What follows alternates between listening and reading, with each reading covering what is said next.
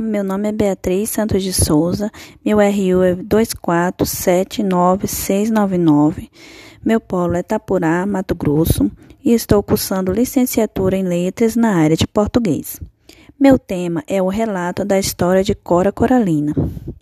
Cora Coralina foi uma escritora brasileira do século XX, poetista e contista. Seu trabalho é um dos mais relevantes da literatura nacional.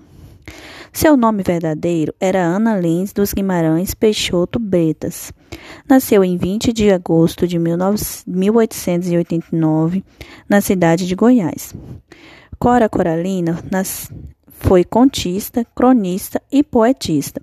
Sua produção carregava elementos da tradição modernista, tais como preferência, tais como preferência por elementos do cotidiano do cotidiano, como matéria-prima lírica, exemplos o Beco de Goiás, as lavadeiras do Rio Vermelho, entre outros, são, são protagonistas em seus poemas e contos. Em 25 de novembro de 1911, Cora Coralina saiu da cidade de Goiás para o interior de São Paulo.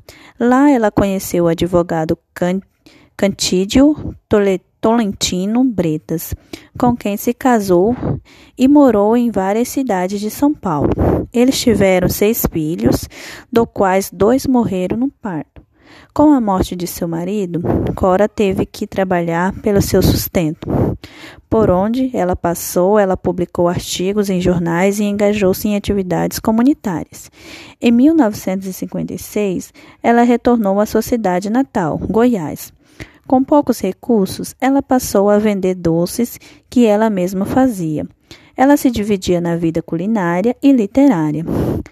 Aos 70 anos, ela aprendeu a datilografar e, em 1965, ela publicou seu primeiro livro, Poemas dos Becos de Goiás e Histórias Más, publicado pela editora José Olímpio. Em 10 de abril de 1885, Cora Coralina faleceu com pneumonia causada por, por uma forte gripe. O casarão onde Cora Coralina passou a infância e, e para onde retornou na velhice tornou-se em 1989 o Museu Casa de Coralina, cujo acervo abrigava livros, manuscritos, cartas, objetos pessoais, mobiliários, entre outros itens da Cora. Em 1979, Carlos Drummond de Andrade publicou uma carta no Jornal do Brasil elogiando seu primeiro livro. O poeta foi um grande propulsor para a projeção nacional da obra de Cora Coralina. Fora o Museu Casa de Goiás, que a, que, que a casa onde Cora Coralina cresceu e faleceu, também tem o virtual onde você pode navegar pela internet e ter a experiência virtual de todas as obras dessa incrível mulher. Você pode acessar o site www.museucoracoralina.com.br. Ela também ganhou vários prêmios, entre eles foi, em 1980, homenageada pelo Conselho Nacional das Mulheres do Brasil, e entre eles, 1982, o prêmio número 1 um, poesia no Festival Nacional de Mulheres nas, nas Artes, entre outros prêmios muito importantes dessa, desse grande ícone na literatura nacional. Agradeço por você ter permanecido até o fim.